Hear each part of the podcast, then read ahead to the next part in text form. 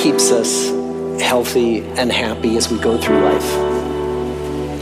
If you were going to invest now in your future best self, where would you put your time and your energy? There was a recent survey of millennials asking them what their most important life goals were.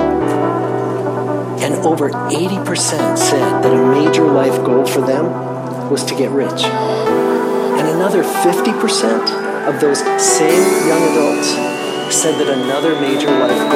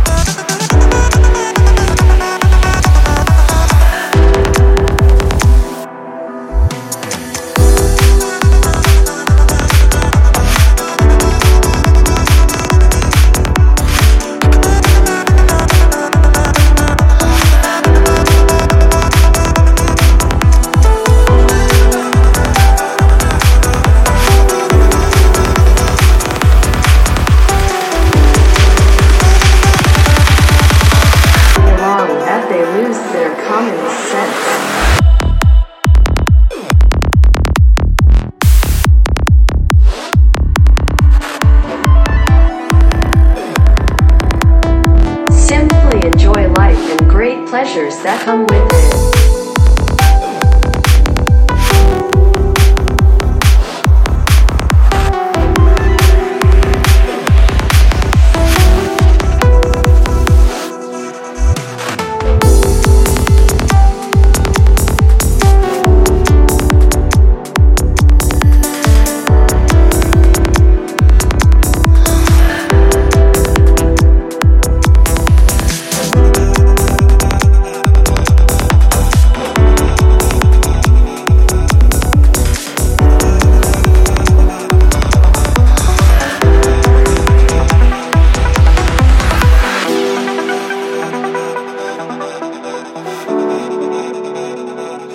You were going to invest now in your future best self, where would you put your time and your energy? Energy. Energy. Energy.